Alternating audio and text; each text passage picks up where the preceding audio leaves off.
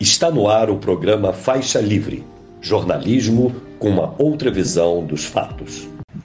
Olá, bom dia. Bom dia a você que está conosco nesta quarta-feira, 14 de junho do ano de 2023, para mais uma edição do programa Faixa Livre. Agradeço demais a quem acompanha a transmissão ao vivo aqui pelo nosso canal no YouTube, o Faixa Livre. Meu muito obrigado também a você que assiste ao programa gravado a qualquer hora do dia ou da noite e a quem nos ouve pelo podcast Programa Faixa Livre, nos mais diferentes agregadores. Faixa Livre é uma produção da jornalista Cláudia de Abreu, auxiliada por Érica Vieira e pela jornalista Ana Gouveia. Dia de falar aqui sobre política no programa, como sempre a gente faz, e a situação da até então ministra do Turismo, Daniela Carneiro, parece definida lá em Brasília. O presidente Lula teve uma conversa com ela e com seu marido, Vaguinho, prefeito de Belfor Roxo, cidade aqui na Baixada Fluminense, no Rio de Janeiro, e ela deve deixar a pasta até amanhã, quando haverá uma reunião ministerial, após um pedido do União Brasil, visto que o ministério está na cota da legenda e Daniela entrou em rota de colisão né, com a direção do partido, tanto que está se transferindo aí para o Republicanos. O substituto da ministra já estaria até definido, né? o deputado Celso Sabino, ratificado no dia de ontem em um jantar, aliás, na noite de ontem, um jantar que contou com a presença, inclusive, do ministro das Relações Institucionais, o Alexandre Padilha, do Partido dos Trabalhadores. E o União Brasil também mira a Embratur, que tem Marcelo Freixo à frente neste momento. Enfim, vamos tratar dessas articulações no interior do governo Lula no programa de hoje, em um papo com a professora na Faculdade de Educação na Universidade Federal de Juiz de Fora e presidente do PSOL naquela cidade, lá em Minas Gerais, a professora Lorente Figueiredo, Vamos tratar também de uma série de outras questões, vamos comentar também o, os 10 anos do, 13, do, do mês de junho de 2013, enfim, aquelas manifestações enormes que nós tivemos em 2013. Vamos tratar dessas questões e uma série de outros temas aqui com a professora Lorene daqui a pouquinho. Vamos repercutir também no programa de hoje o lançamento, nesta quarta-feira, do relatório Os Invasores, parte 2. Parlamentares e seus financiadores possuem fazendas sobrepostas a terras indígenas. Relatório este produzido pelo pessoal do site De Olho nos Ruralistas, que traz aí dados detalhados da dinâmica criminosa de ocupação de territórios indígenas no país, financiada a partir de bancos e grandes empresários. Pois é, são 1.692 casos de sobreposição de fazendas em territórios delimitados pela FUNAI, e o mestre em planejamento do desenvolvimento pela Universidade Federal do Pará, editor e roteirista do site De Olho nos Ruralistas, Luiz Indriunas, vai nos explicar como é que foi produzido esse dossiê, vai contar mais detalhes desse processo, enfim, uma entrevista absolutamente imperdível. O quadro internacional também será alvo de análise aqui no programa de hoje, com a participação do professor de Geopolítica do Instituto de Relações Internacionais e Defesa, o IRID, da Universidade Federal do Rio de Janeiro, a UFRJ, Fernando Brancoli, repercutindo a reunião em Brasília do presidente Lula com Ursula von der Leyen, ela que preside a, a Comissão Europeia, onde, entre outras coisas, foi discutido aquele acordo entre o Mercosul e a União Europeia. Ela vai avaliar também a situação, aliás, ele vai avaliar também a situação de Donald Trump nos Estados Unidos após mais um indiciamento do ex-presidente. Vai comentar a tentativa de golpe em curso contra Gustavo Petro na Colômbia e o cenário grave que há lá no Haiti, violência provocada por gangues no país, enfim, assuntos fundamentais daqui a pouquinho. Para finalizar a edição de hoje, um papo com o economista e diretor de comunicação do Sindicato Nacional dos Funcionários do Banco Central aqui do Rio de Janeiro, o sinal RJ Wilson Ribeiro, analisando a insistência do Banco Central em manter os juros altos aqui no Brasil, divulgando uma live que o sinal vai promover amanhã para repercutir esse assunto que contará com a presença do economista e professor da Unicamp, Luiz Gonzaga Beluso, comentarista nosso, inclusive, aqui no Faixa Livre. Vale ficar atento a essa entrevista, bem como a toda a edição desta quarta-feira. Temas relevantes para te deixar informado.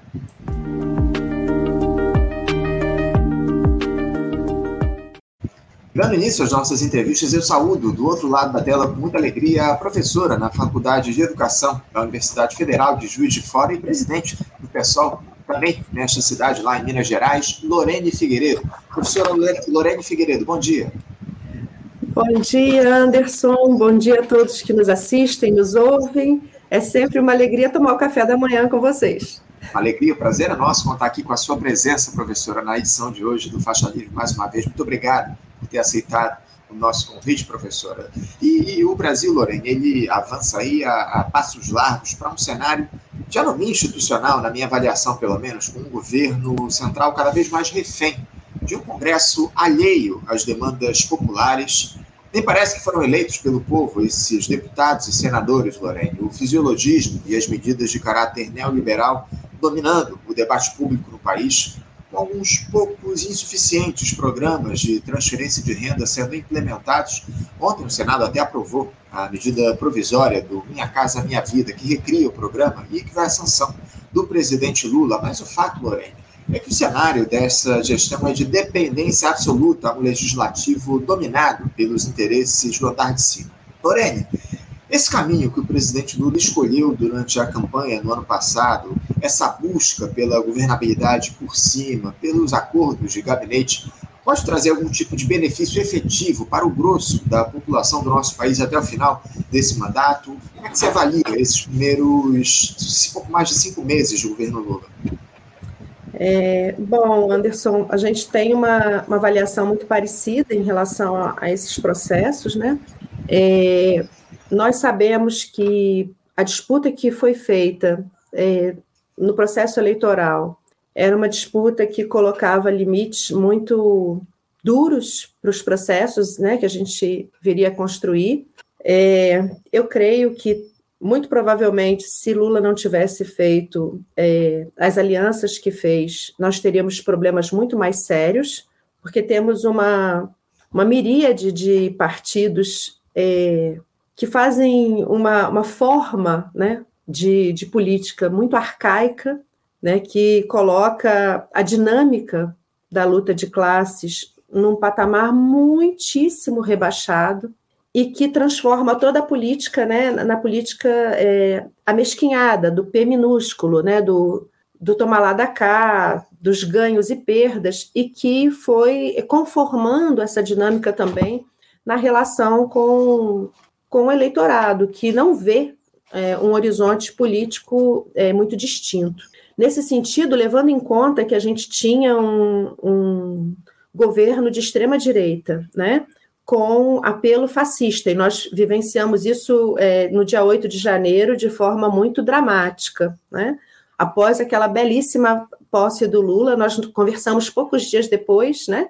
menos de uma semana depois da posse, nós nos encontramos e falávamos da, do tamanho daquela festa e, na sequência, do que a gente via como desafio. Dois dias depois, nós eh, fomos, é, de alguma forma, surpreendidos por atos que demonstraram o tamanho e a capilaridade é, dessa extrema-direita, que substituiu a direita tradicional que nós tínhamos, né?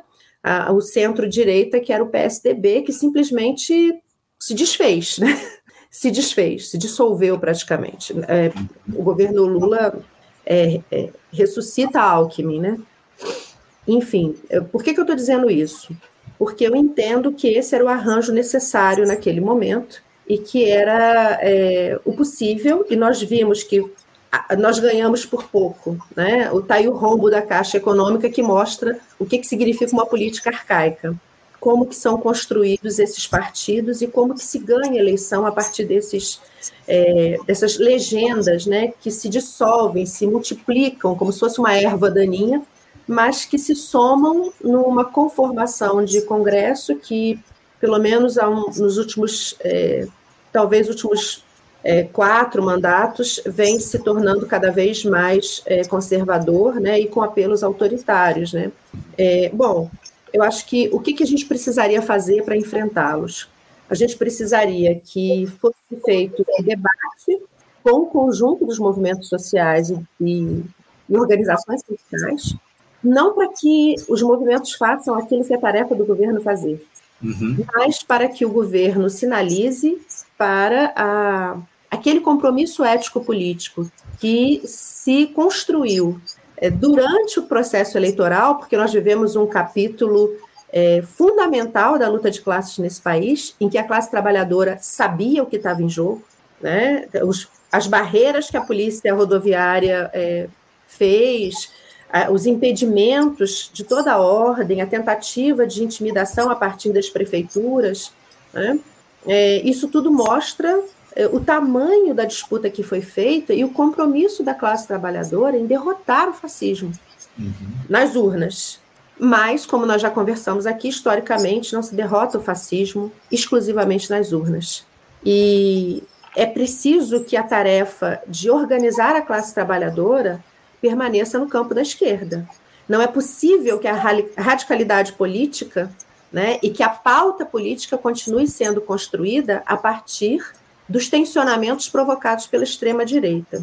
Uhum. É, acho que é, o governo tem interlocutores políticos, como Alexandre Padilha e tal, que apostam muito nessa conciliação, é, que apostam muito nesse diálogo. E é preciso que a gente se lembre que a extrema-direita que agora ocupou, né, de forma muito é, ampla o PL. Gente, o PL, no início dos mandatos do PT, lá em 2003, é, forneceu um vice de Lula, que era o, o José Alencar.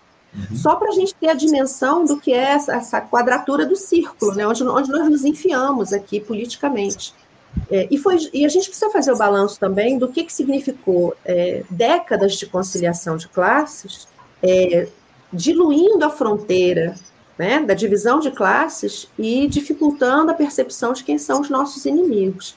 Quer dizer, tudo isso é para dizer que cabe ao PT, como partido né, mais importante do, do governo, é, essa tarefa política de retomar o programa da eleição, aprofundar essas propostas e sinalizar para a classe trabalhadora de que é preciso construir um programa democrático popular a partir de uma ação democrática popular, né? E convocar, é, como a gente inclusive conversou no dia 6, né? É, utilizando das ferramentas políticas que estão dentro da, da ordem republicana liberal, que é, é o plebiscito e o referendo, né? Chama, convocando a população para assumir as tarefas políticas que ela já se comprometeu né, durante as eleições para que a gente possa avançar nesse programa. É, eu não tenho dúvida, só para finalizar, perdão, eu falo muito, né? Você pode me interromper quando você quiser, mas é, não é possível que a gente continue é, refém do Centrão e sendo sabotado pelo Lira, uhum. né? É, enfim. Não, eu, eu, eu ia dizer o seguinte, eu tenho feito diariamente esse, esse pedido aqui, esse alerta, essa necessidade, apontado essa necessidade do governo atuar justamente né, com essas ferramentas que ele tem à mão, os referendos, os plebiscitos, o presidente Lula se utilizar da Rede Nacional de Rádio e TV, fazer essas convocações para conversar com o povo brasileiro. Semanalmente, convoca lá a Rede Nacional de Rádio e TV para dialogar com a população, enfim. Lamentavelmente, em nenhum momento o, o, o Partido dos Trabalhadores fez a utilização desses instrumentos que estão à mão do chefe do executivo para comandar o país, enfim, é um, cenário muito grave. Agora, Lorene, essa dinâmica que está colocada, que você apontou muito bem na tua primeira resposta de dependência do, do governo ao, ao legislativo, isso se mostra aí nessa situação temos aí no Ministério do Turismo, né? Porque o prefeito de Belfor Roxo, cidade da Baixada Fluminense aqui no Rio de Janeiro, o Vaguinho, ele mandou um recado direto ao presidente Lula na última segunda-feira visto aí que a sua esposa, Daniela Carneiro, está ameaçada de perder a titularidade no Ministério do Turismo para um indicado do União Brasil na Câmara. Ele disse que a sua família pagou caro, aliás, pagou um preço caro por apoiar o petista, pelo fato dos eleitores no interior aqui do estado do Rio serem majoritariamente apoiadores do bolsonarismo. Ressaltou que eles tiveram a sua casa atacada, o filho deles teve de mudar de escola, enfim. Disse que tirar uma mulher a deputada federal mais votada do estado do Rio de Janeiro, evangélica, que consegue agregar muito e colocar no lugar dela um homem bolsonarista, é um erro. É não valorizar o empoderamento das mulheres. E ele encerrou dizendo, acusando o União Brasil de golpe por tentar tirar a Daniela da pasta. O Vaguinho encontrou, inclusive, o presidente Lula ontem lá em Brasília para discutir essa questão e o Lula avisou que manteria a, a ministra no cargo aí até uma reunião com a equipe que ele fará no dia de amanhã, nesta quinta-feira. Mas parece já está definida aí a saída da Daniela do Vaguinho. O substituto, o Celso Sabino, já foi até exaltado em um jantar do União Brasil ontem, que contou com a presença, inclusive, do ministro de Relações Institucionais, o Alexandre Padilha, que é do Partido dos Trabalhadores. E o novo alvo agora do União Brasil parece que é uh, justamente a Embratur, né? a Embratur que hoje é comandada pelo neopetista Marcelo Freixo.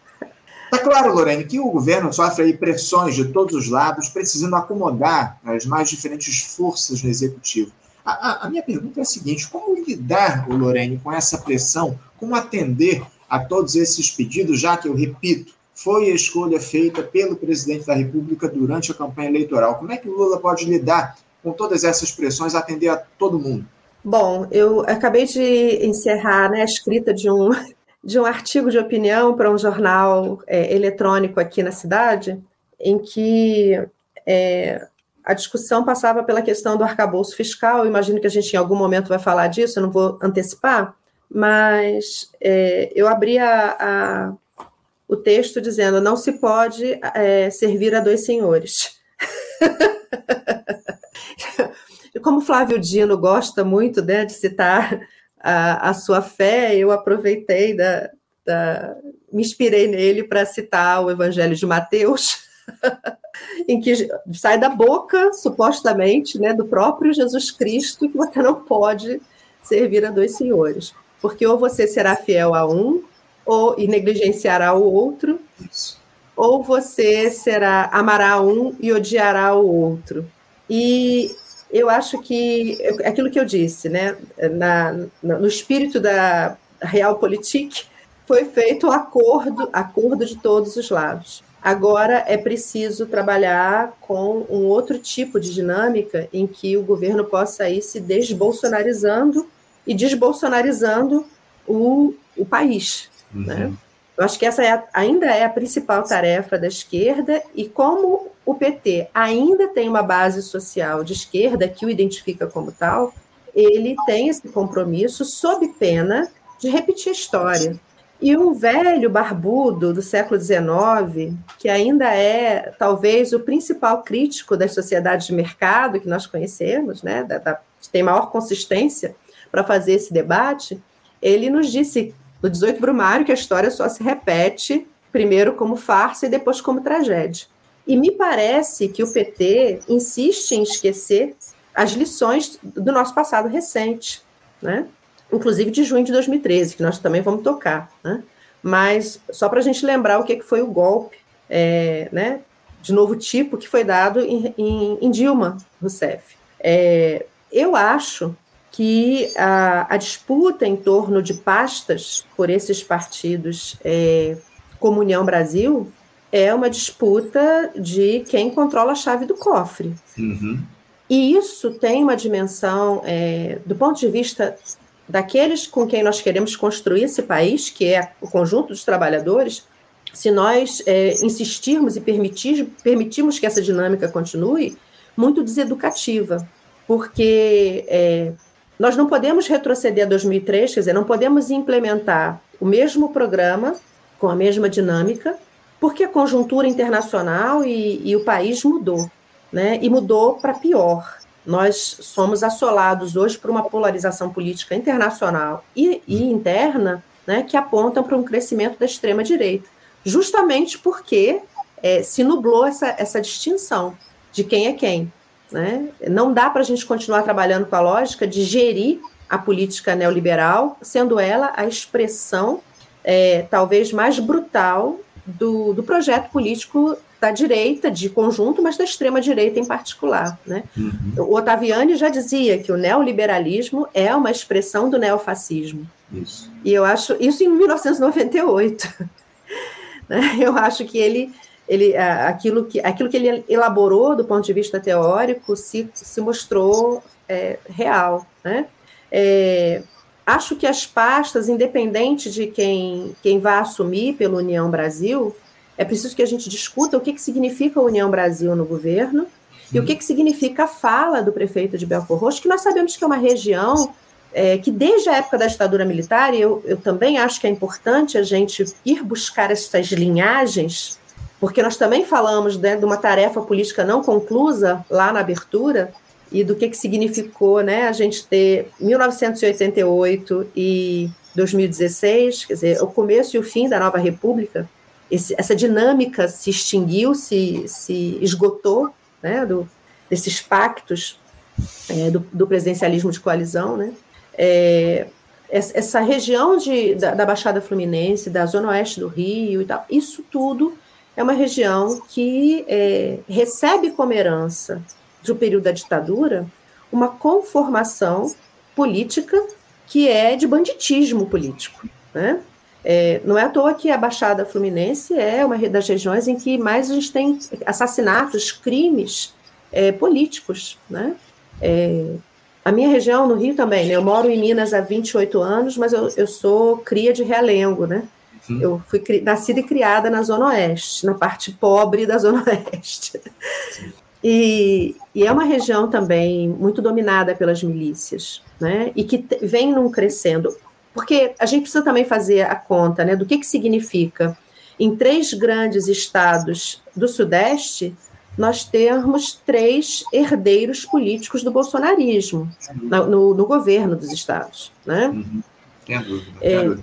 Lorena, desculpa até te interromper, porque a, Não, a gente fala claro. aqui a respeito dessas ferramentas que o Lula poderia utilizar aí para dialogar com o povo brasileiro, enfim. O nosso espectador aqui, o Pedro Miguel, ele traz uma mensagem que eu queria trazer aqui para o nosso papo. Ele diz o seguinte: Lorene, pessoalmente considerei bom o podcast Conversas com o Presidente, iniciado ontem com o jornalista Marcos Uchoa.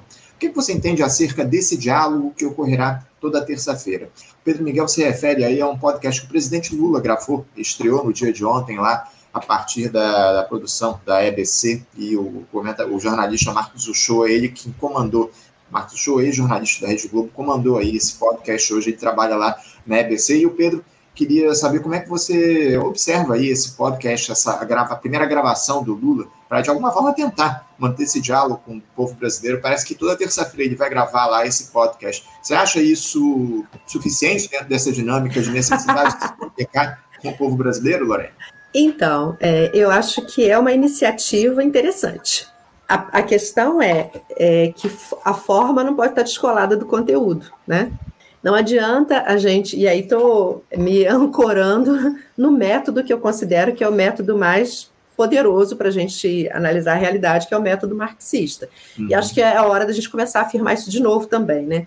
É, se não tem forma sem conteúdo, a, a questão é, é a, a iniciativa é importante para uma aproximação do povo, né, de se tornar mais é, ganhar mais capilaridade né, na, nos meios de comunicação. Nós fala, falávamos disso também, né, Anderson, da gente reforçar essas formas alternativas de, de comunicação, não ficar preso às grandes emissoras, né, aos oligopólios.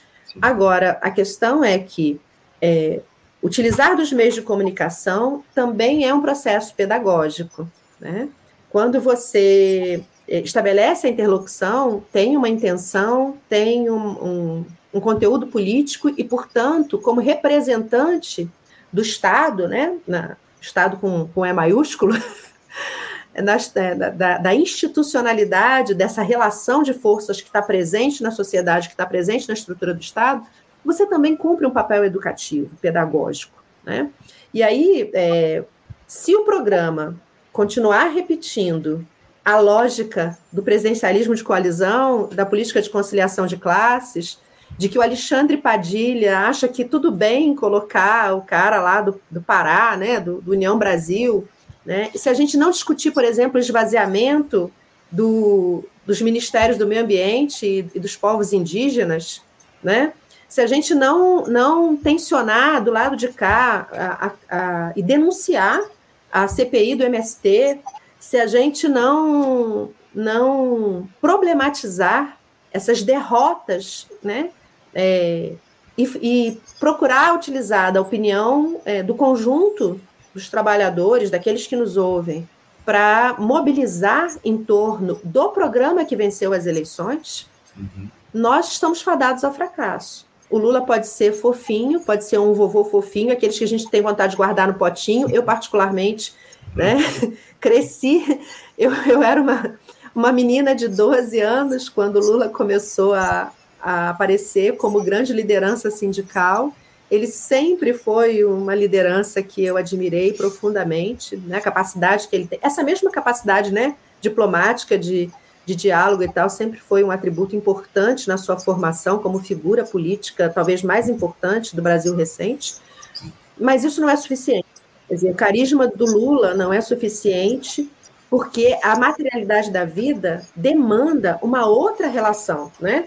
E aí eu queria só trazer alguns elementos aqui, uhum. rapidamente, para a gente mostrar o tamanho do nosso problema. Né? É, nós somos, a, em 2022, a nona economia mais rica do mundo em, em 180 países. Sim. Né, somos um gigante, do ponto, mesmo com as fragilidades né, da gente ter um, um, uma, um parque industrial em processo de desmonte desde a época de Fernando Henrique Cardoso. Né? E já fomos a sexta economia do mundo, inclusive, né? já chegamos a ser a sexta economia do mundo, exatamente. É, mas nós temos um índice de desenvolvimento humano que está na casa da, do 87 lugar. Quer dizer, 9 em riqueza, 87 em desenvolvimento humano. Nós temos uma concentração de renda em 2022 que coloca que o 1% mais rico no país ganha. E olha que nós temos um apagão de dados no período Bolsonaro, né? Então pode ser que isso tudo seja pior, né? É, são 32 ganha 32,5 vezes mais do que os 50% mais pobres. Né? Vejam, só nós temos é, 35 milhões de pessoas sem acesso à água potável, num país que é, é essa potência aquífera, né? E 100 milhões de pessoas sem acesso ao esgoto, que são os mesmos cento e poucos milhões que vivem em insegurança alimentar num país que é campeão de exportação de alimentos. E nós temos uma CPI contra o MST, né? que é justamente uma discussão que, veja, é uma discussão completamente é, liberal. Você entregar terras improdutivas com, é, com. Como se dá o nome, gente? Quando a gente paga pela terra, eu esqueci agora, fugiu a palavra. É, é, me fugiu o termo aqui também. Não, mas, é, essa, mas tá, é, é, uma discussão você, fora de propósito, né? Pois é, e que você, é, no entorno das cidades, você garante uma produção importante, se você né, distribuir bem isso, uma produção importante com é, redução de custo de alimentos, com alimentos saudáveis, você gera emprego. Portugal fez isso, gerou 34 mil empregos no campo, uhum. né? É, com uma política importante né, de recuperação da, da produção agrícola, da produção familiar, tradicional. Então, eu acho que a gente precisa, isso que a gente está falando, que é o Brasil arcaico, que é a expressão desse maldito Congresso Nacional que a gente tem, uhum. e que a gente sabe como que funciona, como que pode, em Minas Gerais, né, é, a gente ter a vitória de Lula e, e Zema ganhar com 60% de aprovação com um programa que é o programa do bolsonarismo. A gente precisa enfrentar esses problemas esses e acho que o podcast do Lula deve cumprir esse papel de agite próprio, né? de agitação e propaganda em torno do, do programa que ele é, colocou né, em pauta e que foi o programa vencedor. Uhum. É, a gente tem no nosso vizinho aqui na Colômbia, o Gustavo Petro e a, e a França, é, passando um perrengue. Sim. mas num processo que eu acho que é muito interessante, que a gente deve acompanhar com atenção, de mobilização popular. Uhum. Né? Porque uhum. com o Congresso que nós temos, não tem outra alternativa. Não, é claro. Não, a gente vai, inclusive, tratar dessa questão do Gustavo Petro aqui na edição de hoje, uma entrevista aqui com o professor Gustavo, o, o Fernando Branco. Agora, essa é, é evidente que é importante, muito importante o Lula trazer essa comunicação aí a partir do podcast, mas isso, essa, esse podcast ele não pode se descolar das ações práticas do governo. Essa é a grande questão que está colocada, não só das ações práticas, das posturas que o Lula tiver no diálogo com a grande mídia, né? Porque é, é muito fácil o Lula chegar lá no podcast dele, falar para a esquerda e depois chegar lá no, nos discursos oficiais, nos pronunciamentos e fazer o discurso da conciliação, enfim. Não, não dá para fazer essa, esse descolamento e isso é muito comum, lamentavelmente, na trajetória do Lula ao longo dos últimos tempos, esse descolamento. Ele faz um discurso para a esquerda e depois chega para o grande público, para a mídia sim. dominante, nos discursos oficiais, ele adota uma, uma outra, um outro tipo de retórica. Agora, o, o Lorene, um, um tema que tem orbitado muito as discussões aqui no nosso programa é a necessidade de oferecer educação política para a população do nosso país. É uma crítica que tem sido feita de maneira recorrente à esquerda ao longo das últimas décadas, mas sem qualquer tipo de eco. Uh, por que, que os partidos, você como dirigente partidária, por que, que os partidos, os movimentos sociais não se dedicam a um processo de educação política do povo? Não, não seria importante a gente fazer essa, essa educação, ainda mais é, observando o Congresso, que a gente tem os nossos representantes eleitos pelo povo brasileiro? É, nossa! Vamos lá, né? É a, é a, pergunta de um milhão, né, para nós é, da esquerda. Eu só queria fazer um comentário ainda em relação ao, ao podcast e ao que uhum. você falou, né, que o Lula faz um discurso para a esquerda, depois apresenta um discurso de conciliação e tal. Eu acho que isso é importante que a gente é, reconheça e, e, cobre, porque é, é claro que inicialmente a, o conjunto dos que trabalham vão dizer, pô, ele tenta, mas ele não consegue mas a médio prazo isso nos desmoraliza de conjunto, né? Porque fica parecendo que a gente é duas caras. E é como a gente disse aqui no ditado bíblico, não se pode servir a dois senhores, né?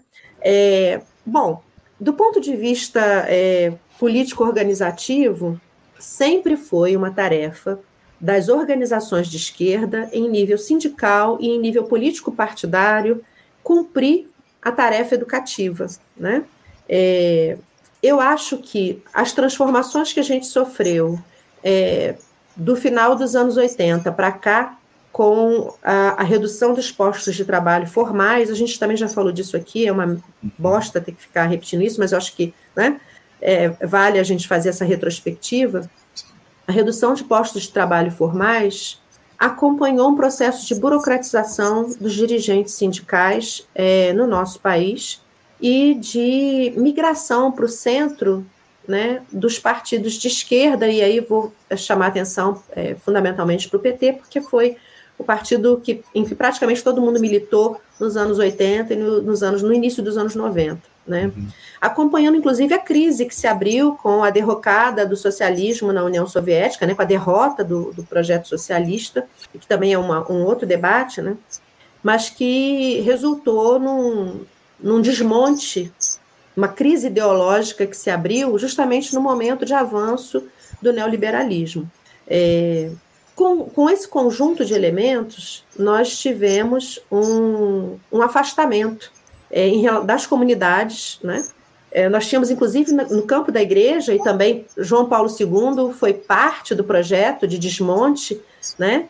De vir ao Brasil e outros países em que ele visitou e desarticular as, as redes das comunidades eclesiais de base, os seus bispos mais importantes serem aposentados, serem transferidos. Dizer, foi um ataque de conjunto da classe dominante que desarticulou os nossos históricos me mecanismos né, de formação, de educação popular, e que é, boa parte de nós comeu mosca nesse momento. Né? Diante dos ataques, inclusive, das perdas de, de, de postos de trabalho formais, é, boa parte dos sindicatos é, se refugiou em pautas cada vez mais corporativas, e principalmente no setor da, da docência, que eu reivindico como sendo um espaço importante que, e que seguiu em disputa dos anos 90 para cá, como mais um capítulo da luta de classes e do avanço conservador sobre as nossas formas organizativas. Né? Nós somos, é, vinculado ao PT ou, ou, ao campo da esquerda, nós temos a CNTE e a CUT. E a CONTE, né, dirigida majoritariamente pelo PCdoB.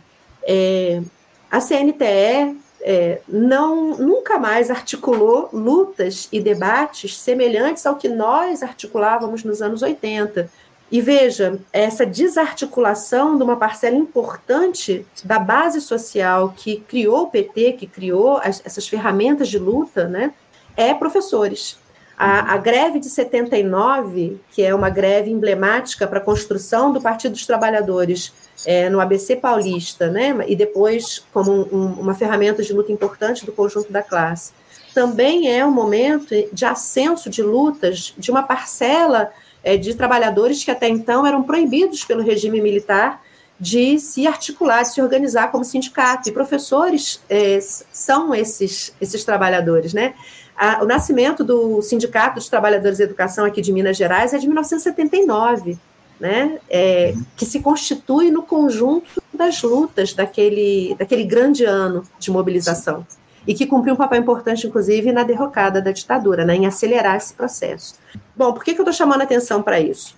Porque nós, nós, de conjunto, ainda dirigimos esses, esses, essas ferramentas, né? A maioria dos sindicatos de professores desse país, principalmente estaduais e municipais, é, de servidores públicos, são vinculados ao PT e à CUT e à CNTE. Então, eu estou fazendo aqui um chamado a essas direções de base nós já, já discutimos que a direção nacional do PT é uma direção bastante burocratizada.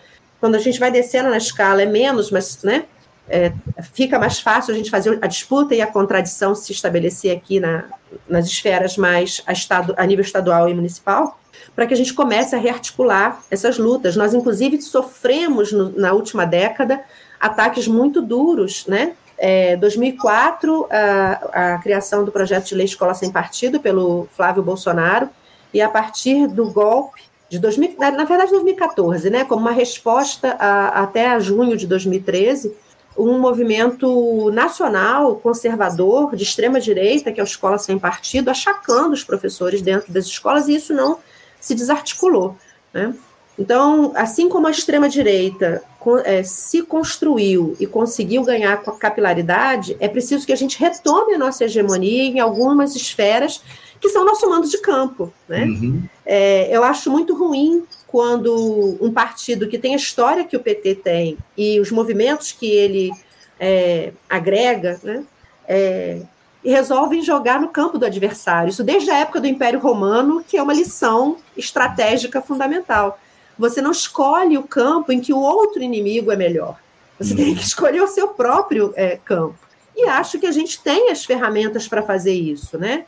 A gente tem a Frente Brasil Popular, a gente tem a Frente Povo Sem Medo, a gente tem uma histórica é, construção de solidariedade com o MST, que foi é, muito vitoriosa agora, durante a pandemia, quando o MST trouxe para as cidades toneladas de alimento em, em resposta à crise alimentar que se abriu com o aprofundamento da crise econômica né, durante a pandemia, é, a Confederação, né, a União das Favelas, né, e nós temos pautas importantes para discutir. Então, acho que é possível, a partir dessas pautas, retomar um projeto de educação política na praxis, né? E recuperando a capilaridade a partir dessas organizações e levando em conta que o único equipamento social que muitas vezes a gente tem numa, numa comunidade que não é o aparelho da repressão é a escola. Sim. Então, acho que é importante que a gente faça uso desse material humano que a gente pode recuperar, né? Porque Sim. também tem muito professor de direita agora. A gente precisa recuperar a nossa capacidade de dialogar com a população, com a comunidade, a partir desses, desses espaços, mas também reeducar reeducar a nossa classe, né? Segundo aquela tese, a terceira tese do, de Feuerbach, que o educador também precisa ser educado, né? Nos reeducar de conjunto. Muito bem observado, muito bem observado. Você citou aí, o, o, Lorene, na tua resposta, o, as direções aí do CNTE, da CUT, a gente tem feito diálogos quase constantes aqui com essas direções, com essas com, enfim, com, a gente dialogou recentemente, eu acho que há duas semanas com o pessoal do, da CNTE, a gente está para fazer um bate-papo agora com a CUT nos próximos dias, e o que a gente vê, lamentavelmente, o, o Lorene, é um, são críticas muito rasas a esse governo que está colocado. Parece que há aí uma certa, um certo comprometimento dessas, dessas instituições aí do CNTE, da CUT, com o governo petista. É o que a gente tem observado aqui, uma, críticas muito superficiais, muito subjetivas, enfim. Pode falar, por favor.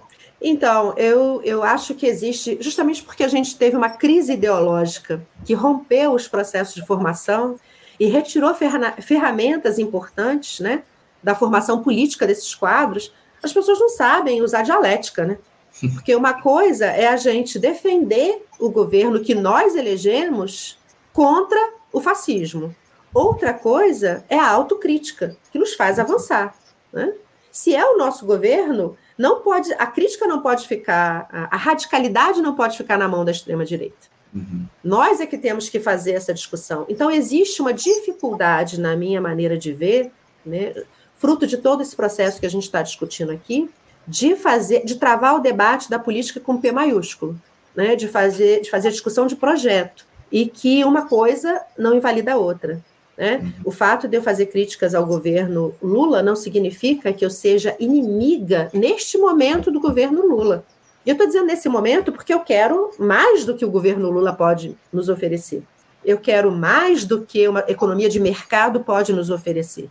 E como eu sou é, cria de Florestan Fernandes, eu sei que existem limites para os processos é, de transformação social que são fundamentais para a sociedade brasileira é, dentro é, da, da, forma de acumulação de capital dentro da economia de mercado. Uhum. Né? Existem limites incontornáveis, mas a gente precisa tensionar esses limites, inclusive como mediação para a gente formar o conjunto dos trabalhadores para perceber isso.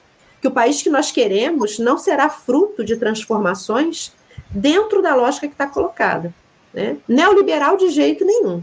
Agora, dentro da lógica da economia de mercado, nós não seremos é, a Suíça. Está aí a China que não nos deixa mentir, né? É, uma, uma, gran, uma potência industrial com problemas gravíssimos do ponto de vista né, do, do acesso a bens, do, dos direitos e garantias e de limites ambientais também. Né? Não tenha dúvida. Lorene, eu, eu, eu, tinha uma série de outros temas para tratar aqui com você. Eu tinha a questão, pois é, a questão lá das, das jornadas de 2013, que está completando agora 10 anos nesse mês de junho, mas infelizmente eu estou com meu tempo absolutamente esgotado. A gente certamente vai ter que marcar um outro papo aqui para dialogar. Por favor desses temas, porque o, o, o, o, nosso diálogo é tão profícuo aqui que acaba, a gente acaba se perdendo no tempo, já ultrapassamos aqui o tempo regulamentar, Lorene. Inclusive, o nosso próximo entrevistado já está nos aguardando aqui do outro lado da tela, nos bastidores, mas eu agradeço muito, Lorene, a tua participação no programa de hoje. Muito obrigado por você nos ajudar a entender um pouquinho mais da dinâmica da política nacional. Muito obrigado pela tua contribuição mais uma vez conosco aqui no Faixa Livre. Eu te desejo um ótimo dia de trabalho e deixo meu abraço. Meu abraço para vocês também, para os próximos entrevistados. E é isso, gente. Não se transforma a história a não ser a quente a gente tem que retomar o protagonismo, né, continuar refletindo sobre julho de 2013 e avançar nas lutas. Esse governo há de ser nosso. Vamos que vamos. Obrigado, Lorene, pela reflexão. Um abraço para você. Até a próxima. Conversamos aqui com Lorene Figueiredo, professora. Lorene Figueiredo é professora na Faculdade de Educação da Universidade Federal de Juiz de Fora e presidente do PSOL naquela cidade, Juiz de Fora, em Minas Gerais. Sempre um papo ótimo aqui com a professora Lorene no nosso programa. Uma alegria recebê-la aqui no nosso Faixa Livre. Você, ouvinte do Faixa Livre, pode ajudar a mantê-lo no ar. Faça sua contribuição diretamente na conta do Banco Itaú, agência 6157, conta corrente 99360, dígito 8. Esta conta encontra-se em nome do Sindicato dos Professores do Município do Rio de Janeiro e região, o Simpro Rio, uma das nossas entidades patrocinadoras, mas seus recursos são destinados exclusivamente para o financiamento do nosso programa. Você pode fazer sua doação de qualquer valor, utilizando também a nossa chave Pix, que é ouvinte@programafaixalivre.com.br. Sua contribuição é fundamental para a manutenção desta trincheira progressista no ar.